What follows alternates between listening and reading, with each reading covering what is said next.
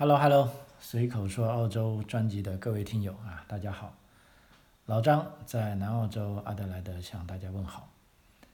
嗯，今天录音的时间是二零二一年的三月十八号晚上啊，呃，这个是礼拜四啊。其实这个月的每个礼拜四啊，我都比较忙啊，因为什么呢？要去这个枪会，也就是说这个射击俱乐部啊，要去参加俱乐部的比赛。啊，因为我的这个枪证是有这个手枪的枪证，那么按照南澳洲枪支管理法的规定呢，我必须每年要打够六次比赛，啊，我才能续我的这个手枪枪证啊，但是长枪不用，啊，所以呢，我就必须要去参加比赛，啊，那么就有的听友就跟我讲，哎，说老张你经常去枪会啊，不如跟我们讲一下澳洲这个枪的事情。啊，其实这个我觉得啊挺有趣的话题，啊，因为这个枪在中国一般老百姓是碰不到的，啊，这也是澳洲的一个特色，啊，就像很多人在跟老张聊天的时候都说，哎，老张你在节目里为什么啊总是在说澳洲的好话呢？是不是你被洗脑了，还是你得到了澳洲的什么好处？啊，老实说。啊，我觉得他们这两个猜测都比较片面啊。作为我们新移民，啊，包括我认识的一些来自中国的，可以说是大部分啊，不能说是全部啊，大部分移民都非常认可澳洲的这种啊制度啊，跟这种社会生活的习惯啊，这倒不是来源于谁向我们做这样的宣传。而的的确确是像我们在这里生活在跟澳洲人生活在一起，从这个生活中的点点滴滴感受到啊这些好处啊。老实说，包括我在节目里说的这些东西啊，都是啊发自内心的啊。澳洲政府并没有给我一分钱啊啊，也没有哪个澳洲官员来表扬我说做出的宣传啊。当然，我跟官方是有一点接触。啊，但是并不是说在这方面，因为我说了澳洲的好话而得到了他们的赞赏，啊，呃，所以这一期想讲枪呢，其实也是很有感慨啊，因为这段时间经常跑枪会，啊，而且在这个枪支俱乐部里啊，这个射击俱乐部里，基本上我跟另一个朋友，我们两个是亚裔的，啊，绝对绝对就是属于少数民族了啊。如果你说我们亚洲人参加其他的活动啊，包括一些。球类比赛啊，比如羽毛球啊、乒乓球啊，其实这些大部分都是咱们亚洲人在搞啊，反而遇到的同胞比较多，啊，但是在枪会里啊，尤其是在我们这个枪会，啊，啊，只有我们两个亚洲人啊，其他的都是 local 啊，纯 local 本地人啊，那所以在这里呢，我们就有非常好的机会啊，跟他们接触，跟他们打交道。啊，去体验他们办事的一些方法啊，所以在这一集我特别想讲一下在枪会里啊认识的这些人啊，以及他们的做事的方法啊，的确是啊很感慨啊，所以我在这边跟大家聊一聊这些事情，我觉得这也是一个很新鲜的分享啊。那么首先说一下这个枪哈，这个可以说呢在。说起这个枪，一般我们都会跟美国相比一下。那么老实说，跟美国相比呢，澳洲持枪的法律和法规都是啊非常严厉，甚至到达了变态的地步。啊，当然了，各个州都有不同的法律规定啊，甚至各有不同。那我今天所举的例子呢，是如果说有法律规定呢，除非是有特指，啊，都是指这个南澳洲的法律啊，因为。新南威尔士州跟这个维多利亚州啊，甚至昆士兰州啊、西澳州对枪支呢管辖各有各的不同啊啊，但我想应该是微小的不同啊啊，但即便这样啊，我讲的呢，如果是没有特别声明的话，都是以这个南澳洲的法律为准啊啊，我们知道澳洲呢，其实它这个国土面积跟中国差不多大啊，但人口却只有中国大概。某一个省的一个人口，因为现在是两千五百万嘛，啊，甚至还不如北京多人啊。那么澳大利亚四面环海啊，基本上目前的这个澳大利亚国防军啊，它的力量啊，海陆空三军加起来大概也就五万多人啊，五万多一点哈。再加上拥有两万多的这个预备役啊，可以说它的兵员数量啊非常非常少啊，所以它的枪呢是啊散落在民间呢却是非常多的啊，因为从澳洲的历史我们可以看到啊，大约是在一八五一年左右啊，也就是鸦片战争后的十年，在澳大利亚发现了大量的黄金啊，包括墨尔本我们叫做新金山啊，那时候我们的华人也开始来到澳洲。啊，事实上不仅是华人啊，当时是全世界各国的移民都纷纷涌入澳洲，啊，直到后来澳洲开拓的就像美国早期的这个西部历史开发一样啊，除了这种啊有野兽、有土著、有强盗啊、有牛仔啊、有各种各样的强人啊，所以这个时候呢，就枪啊成了澳大利亚人生活中的一部分啊，我们甚至从这个世界历史上看来，再看近一点啊，包括从这个，呃，第一次世界大战啊，第二次世界大战，啊，韩战、越战，啊，东南亚战争啊，海湾战争啊，阿富汗战争，还有目前对这个 IS 这个恐怖国家的战争啊，每一场战争你都能看到澳大利亚的军队在里面参战啊，所以澳洲家庭里有枪呢，也是家常便饭的事。啊，这个呢，在尤其是在一九九六年以前，在澳洲这个枪店呢，啊，简直就像这个家具店一样啊，星罗棋布，而且是非常赚钱啊，到处都是啊各种各样的枪啊，无论是 AK 四十七啊，啊还是 M1 加兰德啊，或者 M1 卡宾枪啊，还是 Tomson 冲锋枪啊，啊这个枪械的种类繁多啊，价钱也非常便宜。啊，购买的手续也非常简单啊。那么，直到一个出现了一个重大转折点啊，在这个一九九六年啊的四月份啊，当时在澳洲的这个塔斯马尼亚州啊，这个旅游胜地叫阿瑟港啊，发生了这个震惊世界的一个枪击案啊。其实，在我之前的节目里也有啊，大家如果有兴趣的话，可以搜索一下啊。那个枪击案当中呢，是当时一名这个精神病患者。手持一把是 AR 十五的这个步枪啊，对游客进行扫射，啊，当时呢是造成了十五死，三十多人受伤啊，这个重大的悲剧。呃，当时我看到资料呢，就说澳洲警察只装备了这个点三八的这个史密斯的左轮手枪，啊，它的火力远远不及歹徒厉害。那么最终其实歹徒是怎么被抓的呢？并不是被警察抓到的。而是由于这个凶手他要在换弹夹的时候被这个路人制服，那么既然制服了他呢，一个他是精神病患者，第二呢，澳洲也没有死刑啊，所以这个终身监禁而已。那么通过这个事情呢，这时候澳洲政府意识到啊，平民手上的武器是已经是过于危险了啊，非常危险了。当时议会在啊一个月内就通过了新的法案，这个新的枪支。管理法马上生效啊！当时是要求所有的重型的、大口径的全自动的武器啊，必须上缴啊！甚至在在接下来的二零零四年，联邦政府再次出台新的规定，要求这个半自动武器的牌照要限量啊。那么半自动手啊，比如说手枪，这个枪管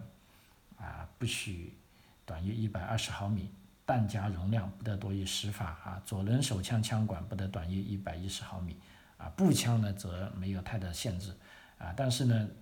在其他武器方面呢，当时政府还出台了一个叫做 “Great Buy” 的这个 “Great Buy Buy” 这个叫做回购计划啊，也就是说，在这个计划下，所有不符合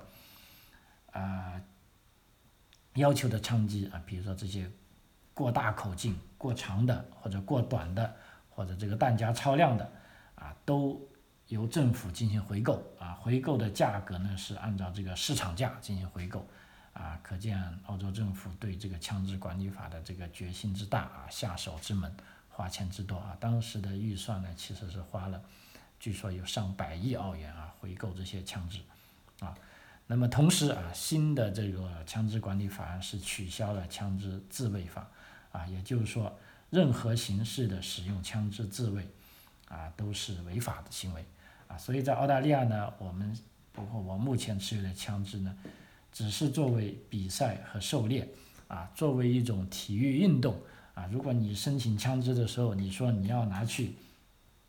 做自卫啊，那不好意思，你马上就要被 fire 了啊，就不会给你申请了啊。所以在澳洲有一个很基本的这个共识，就是说啊，你持有枪械是一种特权啊，而并不是你的这个基本权利。啊，我们知道，按照这个西方的普世价值啊，这个，啊，人来是啊自由、平等、博爱啊，生来平等，这些都是属于基本人权范畴。就是说，任何一个人啊，只要他来到这个世上，他就应该啊具有被这种权利啊，这种权利是天赋的啊，不是说谁施舍他的啊。但是持枪呢，在澳大利亚有个规定，就是持枪。是一种特权啊，并不是一个基本人权。也就是说，澳大利亚的枪支法案规定呢，就是说你持枪必须要经过一定的啊，等于说是一个负责任的人，是一个有道德的人啊。所以我们作为普通人，澳大利亚可以说对这个持枪的管理啊，在所有西方国家中啊，应该是最成功的啊。因为它并不禁止人持枪，也就是说，目前在澳大利亚，每个人啊，只要他符合刚才说的这种规定，啊，他都可以有权利啊取得持枪证。那那么这种规定是什么？我们只说是哪些人可能是不给予持枪的，比如说你曾经有过严重的刑事犯罪案，或者有过这个持枪啊进行这个啊犯罪的记录。啊，或者是你有这个精神病，啊，或者呢你有哪一方面医学证明你是不适合持有这种啊武器的，那么只是只是这些人是不能持枪，啊，那么其他人呢都可以持枪啊，啊，我看了这个，比如说南澳洲的这种啊申请枪证的这个呃这个等于说规章制度吧，啊，等于说。即便你是个留学生，理论上都是可以申请持枪证的啊。只不过你如果是留学生呢，你必须要满足，比如说警察局规定的啊，有一百分的这些证件啊，比如说你有了护照，你还要在澳大利亚居住多少年以上啊，你的这个啊无犯罪记录啊，你的这些都是清白的历史啊，在理论上呢都是可以获得。啊，这个持枪证的，当然了，持枪证的申请呢是一个非常漫长的过程，啊，基本上，呃，每一个环节都有一些冷静期，啊，比如说，举个例子啊，南澳洲当时我要持枪的时候，我就先去警察局填了一份表格，啊，然后按照他的要求啊，提供这个驾驶执照，提供水电账单，啊，然后，呃，提供这个。啊，银行的证明啊，比银行所谓对账单呢，就证明你的正确的住址啊。这时候呢，你一提交上去，警察倒不是先给你进行审核，先告诉你啊，你这个东西先等二十八天，就说这二十八天呢是冷静期，过了二十八天之后，我们才开始审核你的资料。因为什么呢？这二十八天呢，就对那些一下头脑发热的啊，或者没想清楚的，那么这时候呢，你就。如果想清楚了，二十八天内你可以撤案。那在在这期间呢，政府根本就不去查你的资料，啊，就所谓这个 cooling off 啊，这个冷静期。那么过了冷静期之后呢，啊，这个联邦警察呢就开始对你进行啊背景调查，啊，查这个查那个啊，没有犯罪记录，那才能走到下一步，啊，所以我有一个朋友，他也觉得很奇怪，就。因为他跟我一起申请枪证的，他有枪证，在申请公民的时候呢，他的程序做得特别快。一般人申请澳大利亚公民可能要花三个月的时间，他只花了一个月的时间。啊，后来我们聊天就想了下啊，可能是因为他有枪证，因为为什么呢？在他持有枪证的时候呢，联邦警察局已经对他的背景做了一轮筛查了。啊，就是说如果他筛查是有问题的话，就不会给他枪证。那既然是没问题，给了枪证他。那么在他申请公民的时候呢，警察一看啊，这个人已经有枪证，啊，就证明他已经是被筛查过了。那这时候他申请公民的程序就加快了啊。那所以说啊，申请枪证啊，其实单单申请枪证我都可以讲一天。那在这里呢就不是重点了啊。如果大家对这个有兴趣呢，可以查询我以前的节目啊，有讲过啊。那么这里主要讲一下这个我刚才讲的去俱乐部的一些事情。那么澳洲的这个枪支俱乐部呢，基本上是有啊，据我所知哈，是有两种形式的啊。那么一种形式呢是纯商业的这个俱乐部啊，比如说大家来澳洲旅行啊，你去一些闹市区都看到有一些这个 shooting club 啊。那么这种呢，纯粹就是为了一种体育运动啊，娱乐啊，它有的时候就是在这个旅游点的附近。啊，比如说我去黄金海岸旅游的时候，在我酒店旁边就有一个射击俱乐部，啊，那么在阿德莱德也是在这个市区中心，啊，其实就在这个中央市场啊，Central Market 附近，也有一个很大的室内射击俱乐部，啊，老实说，当时我在没有枪证的时候，我还是去过，啊，那么这种商业型的射击俱乐部呢，啊，我相信跟全世界各地的商业型射击俱乐部是没什么不同的，啊，都是。里面挺大，而且有非常好的这个隔音效果，啊，那么你进去之后呢，都有笑容可掬的服务人员，啊，引导你，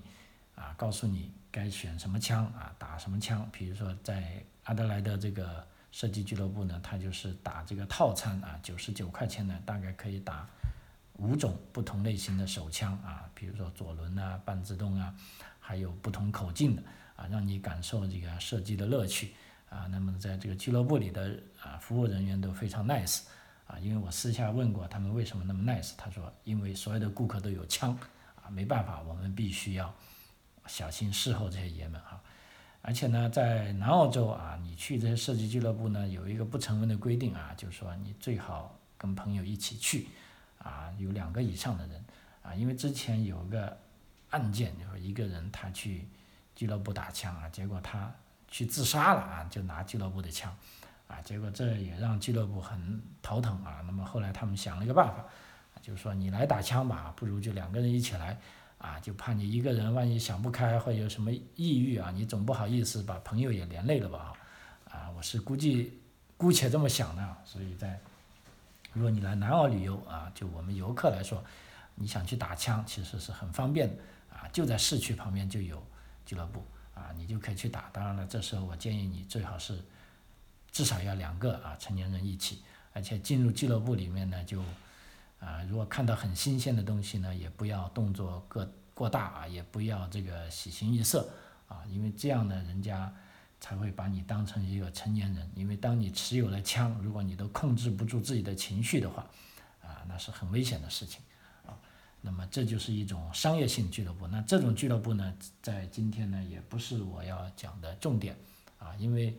啊，这种俱乐部呢，价钱也不便宜，而且它主要还是商业化的，是有一系列的服务规矩的啊。我相信跟全世界的这种啊各地的这种商业俱乐部也没什么太大的区别啊，因为主要就是一是安全，第二要赚钱啊，第三呢要让来打枪的客户感觉到乐趣。那么今天我主要讲的呢是第二种俱乐部，就是说这种啊遍布在澳大利亚各地的这种叫做社区俱乐部啊。其实这种社区俱乐部呢，它是非常不同的，跟商业俱乐部啊。我就主要跟他讲一下，比如说我当年是怎么样去找到这个射击俱乐部啊。首先，那个射击俱乐部的名字叫 Adelaide Pistol Shooting Club，也就翻译成中文叫阿德莱德手枪。和射击俱乐部啊，这么大气的一个名称啊，其实它是在离阿德莱德市区啊，大概有七十公里的地方啊，在北边啊啊，当时呢，因为我们想啊拿着枪证嘛，但是自己对枪一无所有，所以就想先找个俱乐部啊，感觉去练一下啊，因为这个警察局也鼓励我们这样做啊，那我们就在网上找来找去，就发现。这种俱乐部都离市区很远，要么有一个就在南边六七十公里的地方，有个在北边，啊，那我们想想北边那个比较方便啊，因为它这个俱乐部呢，它还不像商业俱乐部啊，全年二十三百六十五天都开，它就居然就开礼拜四跟礼拜六跟礼拜天，啊，它只开这三天，而且礼拜四它也是只开半天，比如说是从上午十点到下午两点，啊，礼拜六呢就稍微好一点，从十点到三点。礼拜天呢也是开半天啊，所以我们找来找去就找了一个合适的时间就冲上去。那么冲上去之后呢，啊，就感觉里面这个啊很萧条，也很破败啊，因为开车大概即便走高速公路，从我们家那边到那里也要差不多一个小时，啊，就在一个非常不起眼的角落里啊，突然看到一个牌啊，Adelaide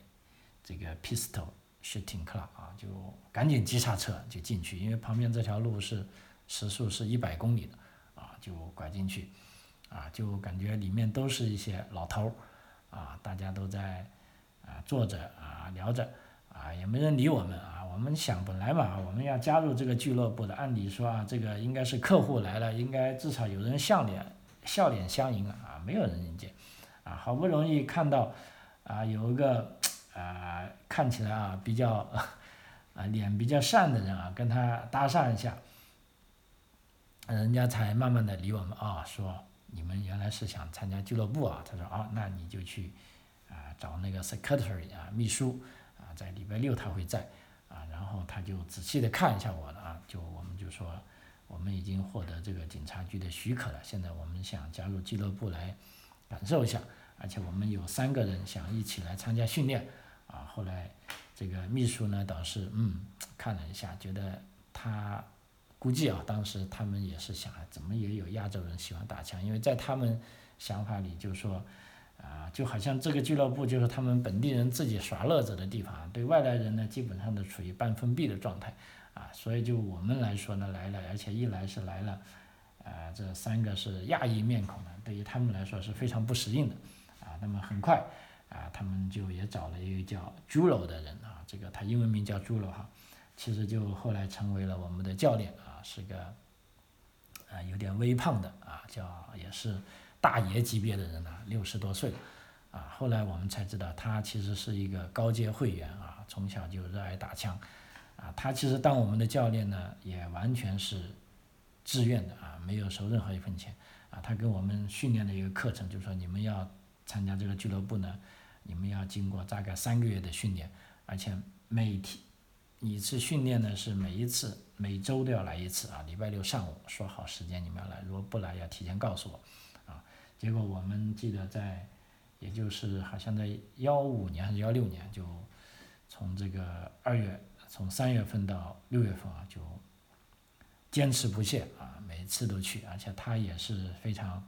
啊专业啊，非常热情啊，印了各种资料，而且呢，在实实战的时候呢，后来我们才知道他是用他自己的枪跟他自己的子弹。来教我们的，因为这个俱乐部可以说这种社区俱乐部的经营呢是，啊非常差的，基本上可以说看不见有人在商业化经营啊，因为大家都会把那当成一个社交的场所啊，尤其是里面有很多老头，后来我们才听说老头呢，因为他是资深会员，他已经不用交会费了啊，就不像我们这些人每个每年呢还要交三百多块钱的会费。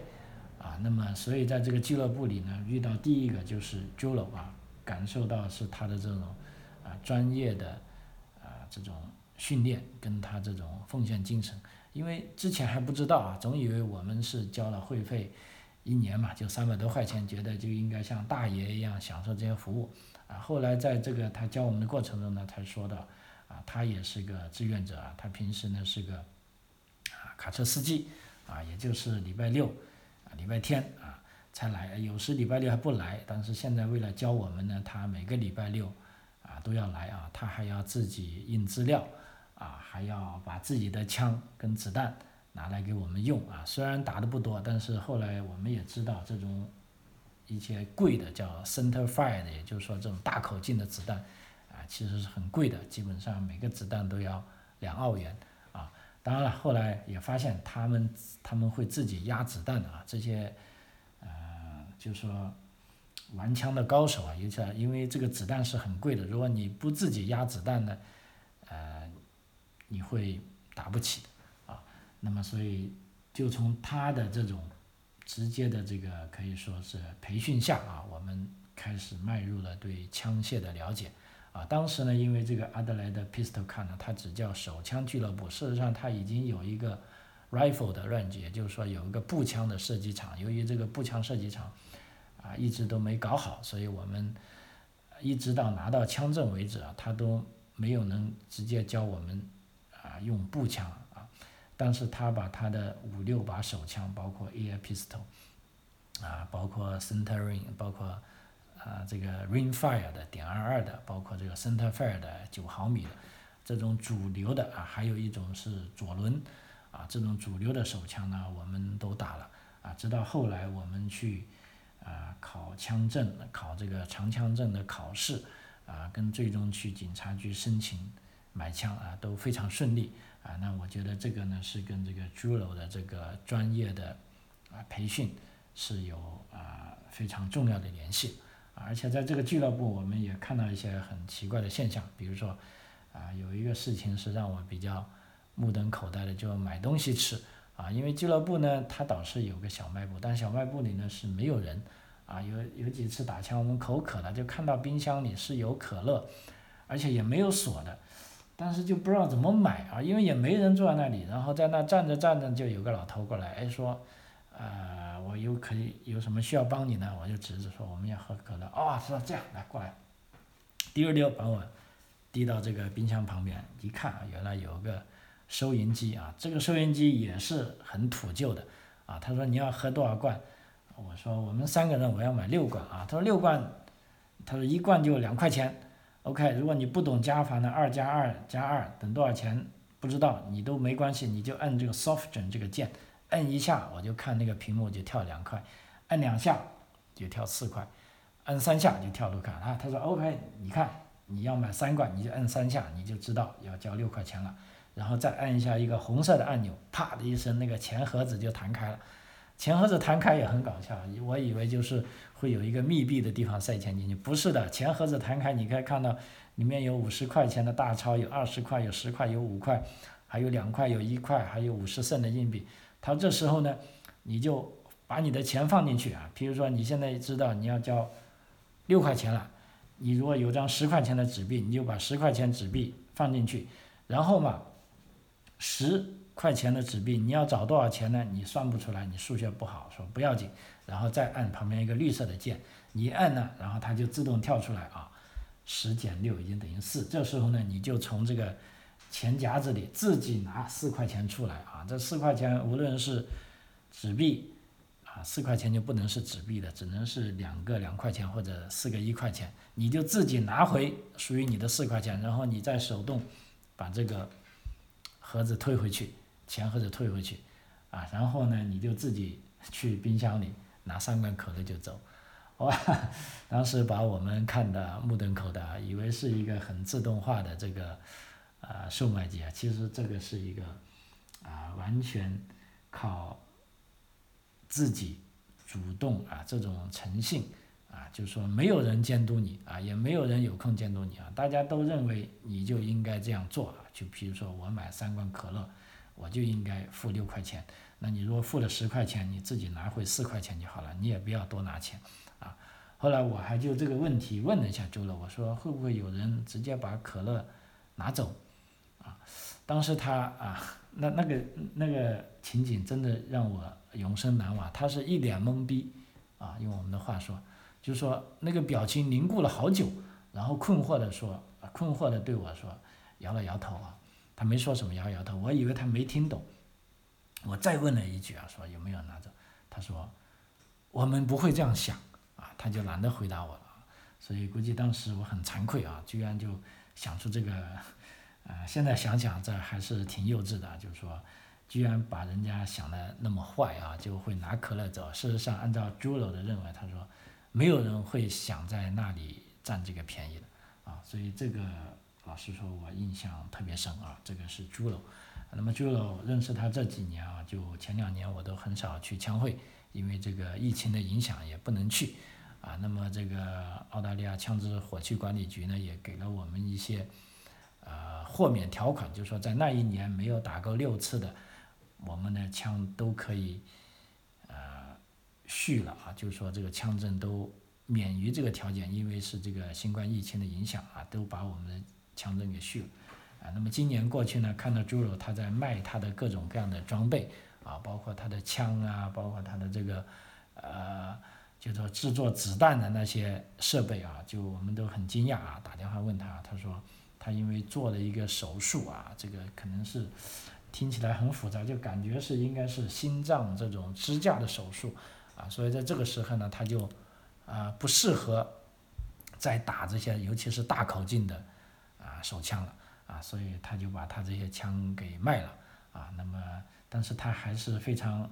看到他非常 enjoy 有乐趣的在旁边培养这种啊新的人啊。那么这这个这这几个礼拜我们过去也开心了一点，终于看到有一些年轻的面孔啊啊，所以我们也觉得这个俱乐部啊还是有希望的啊，所以我们也还待在这里。啊啊，那么在这个俱乐部，有人问我的枪法怎么样？我告诉你，啊，我的枪法不怎么样，但是呢，非常重要一点，我是一个准备参加东京奥运会比赛的奥运选手的陪练，他的枪法非常准。我们在打这个十米气手枪的时候，啊，基本上他是每，呃，打十枪嘛，大概有六枪可以打中十环以上。啊，唯一不好看的，有时不知道为什么有一枪是偏了六环到七环，啊，他就不好意思收出来，啊，但相对于我来说啊，我的水平很差啊，但是差不到哪去，因为我是奥运选手的陪练啊。当然了，这位奥运选手呢是将来时啊，就正是因为他没有准时去参加训练，所以这个东京奥运会也推迟了啊。我们开玩笑说呢，这个东京奥运会可能是在等我们。开玩笑的哈，啊，但我觉得打枪实在是一个很好的运动啊。当你听到梆梆梆这个枪打出去呢，哎，那种感觉倍儿好啊。好，刚才讲了一个啊，就说这俱乐部的人跟事，其中一个是猪肉啊，还有一个呢叫 Leo，啊，Leo，他是在一个小卖部里的啊，就是说有个枪械小卖部，在疫情前呢，据说那个小卖部是私人管理的，但是疫情后呢，这个小卖部估计。支持不下去了，就变成俱乐部的所有了。那么在 Leo 呢，他也是个志愿者啊，因为每次我们为什么跟他打招呼？每次每个礼拜四来的时候要向他借枪，啊，因为枪都在他那里保管。因为作为个人呢，我们不可能拥有很多枪啊，尤其是像我这种新手，啊，对这个枪呢 了解不多，也不想买太多的枪，啊，所以很多时候呢都要向俱乐部借。啊，那么俱乐部呢有很多不同口径的枪啊，主要我们是借手枪，啊，因为步枪已经有了。那么借手枪的时候，这个 Rio 呢每次都很搞笑啊，有一次突然就说，哎，今天不能借枪给你们，因为我不高兴，啊，把我吓了一跳。听到后面的话才知道他是在开玩笑而且这哥们呢对枪的这种，呃，啊，就说他很喜很喜欢枪，对枪的这个性能呢是非常有自信的啊。有一次我借了。啊，一把枪啊，是一个点二二的这个口径，打着打着呢，突然卡壳了，啊，卡了两次。那在还的时候，我就告诉他，我说这四十号枪呢，it doesn't work 啊，不好用啊，经常要卡弹。哦，他当时很诧异，他说不可能啊，这个枪我是上星期六才检查过的。我说你要不你再去看一下，啊，结果呢就把这个事枪还给他，我就没当一回事，就回去了。啊，那么之后呢，在今天去的时候啊，他。见到我就赶紧冲上来，他说：“张，你来看，我这个枪呢，我上个礼拜六我又去检查一次，而且我还叫了两组不同的人来打，都没有卡壳，啊，那么这证明枪是没问题的啊，可能是你的这个呃手型或者说说你弱的是不是偏软了一点，就是说它在因为手枪是有啊反弹性的，如果你握的不好呢，可能是不是这个跳弹的时候跳的不太好啊，那你自己再去。”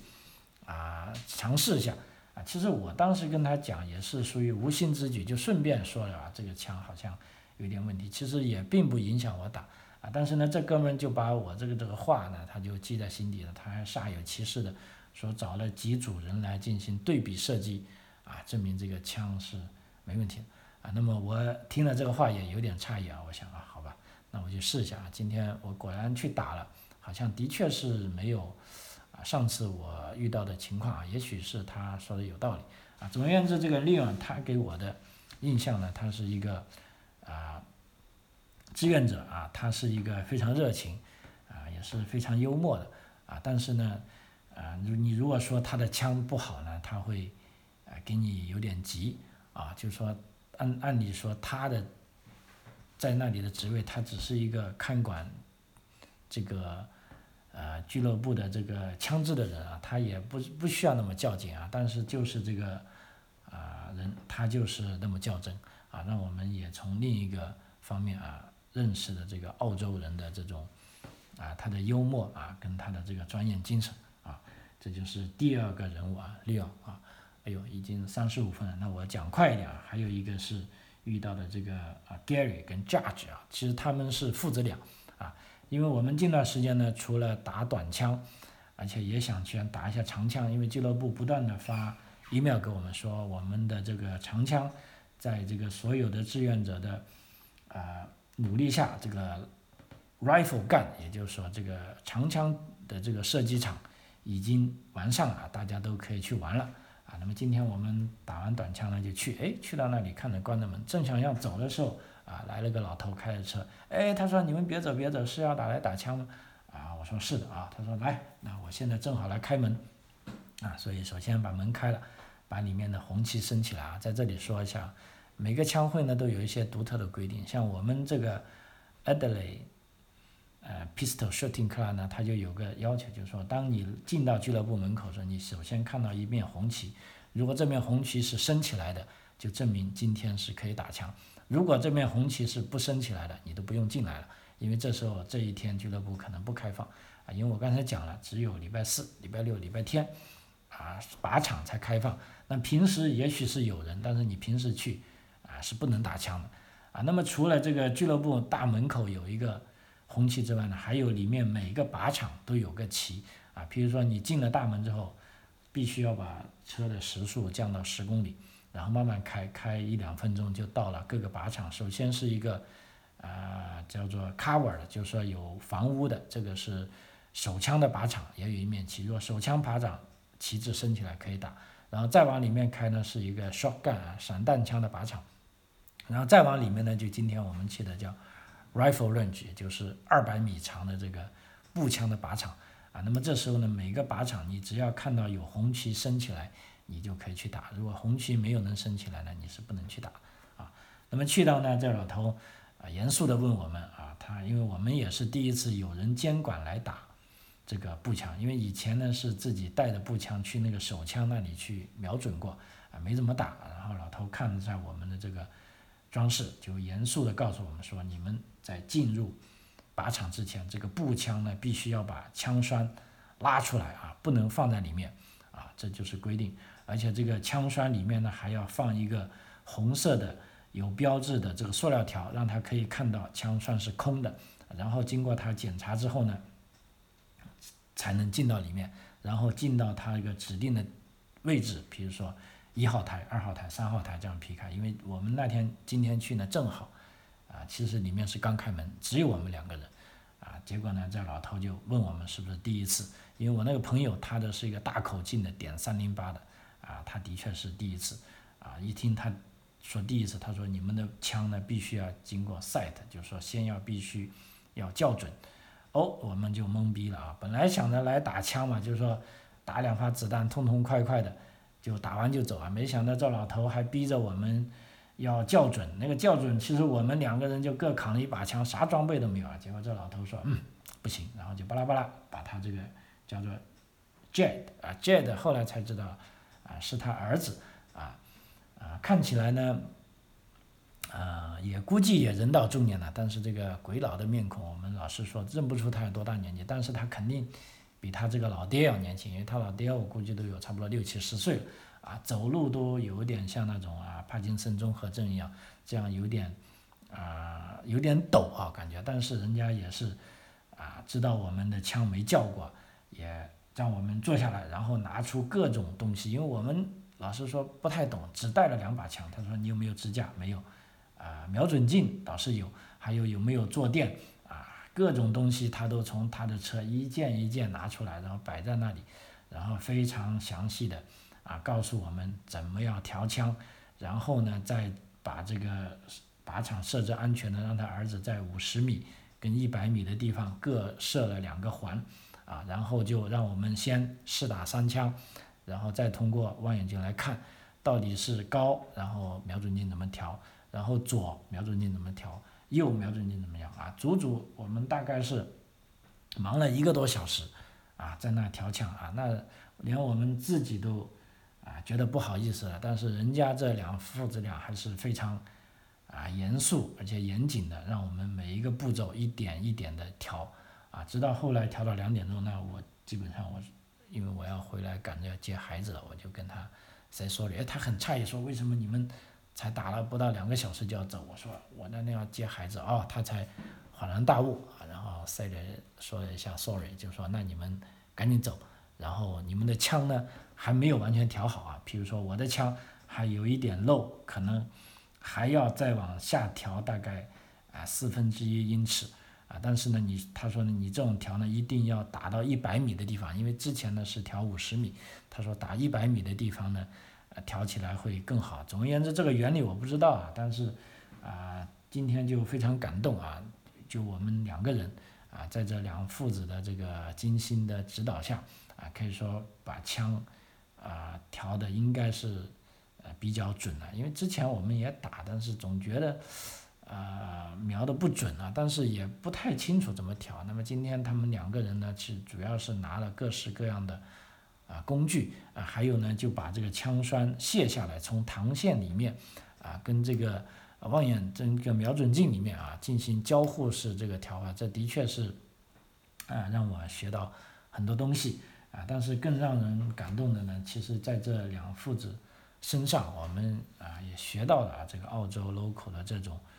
专业跟谨慎和对这个规矩的尊重啊，甚至我跟那个朋友说，这老头说一是一，我们千万啊要听他的指示啊，如果他不高兴的话，我们就可能没得玩了，因为的确是他是属于叫 ranger officer，也就说是一个是属于这个靶场的指挥官啊，如果人多的时候，就他是来维持秩序的。啊，就所有的维持秩序的基基调都是安全第一啊，因为我们里面都是这个，啊，有各种口径的这个步枪啊，这个像我朋友那把点三零八的这个 center fire 的那一枪打上去，简直像小炮一样，嘣的一声啊，吓死人的啊！之前我们还带了那个小的耳塞去，他看了，他说不行，小的耳塞不行，就赶紧让他儿子又跑到那个射击场的那个。办公室去，那估计开车都要一两分钟，他跑可能要跑五六分钟，专门过去帮我们拿这个大的这个耳塞啊。他说这样呢才能确保你们的健康，而且我们去看那个靶的时候，因为怕没时间嘛，就从五十米的地方跑回来。他看我们跑的那么累，他说：“哎，你们跑得太快了，这样会影响你们射击的准度。呃，射击呢必须要心平气和啊啊，我们也只好笑笑了。”但是从这个人的，啊，无论是从他嘴里，还是他啊口里，还是他这种貌似啊很严格的这个面孔里，但是却透露出这种，啊，还是对我们这些陌生人啊，啊，至少我是感觉到来的来自一个陌生人的关心啊，我觉得啊这样的俱乐部我是非常高兴啊待在这里啊，所以就。啊，这个时间关系啊，今天就大概讲这么多了。其实总而言之，就是说我们，呃，作为这个新移民，在这个澳洲的这种比较典型的这种社区活动里面，也的的确确是感受到了普通澳洲人的这种友好啊，这种专业啊，也让我们啊深深的啊体会到，就是说来澳洲啊，我们是真的喜欢这个地方啊，并不是说是为了做节目的宣传啊，更没有说。有人要求我来宣传澳洲啊，这所有说的东西啊，都是我自己的亲身经历啊，也是，所以我从打心眼里啊喜欢这个地方啊，我也喜欢把我的朋友啊介绍到澳洲来，也喜欢他们能够拿到绿卡啊。总而言之，我们中国人、亚洲人来的越多越好，让澳洲这个多元化的这个社会可以更健康啊。让澳洲可以成为一个更适合人居的地方啊！好，张口澳洲啊，这集我们就讲到这里为止啊！非常感谢您的收听啊，我们下期再见，谢谢。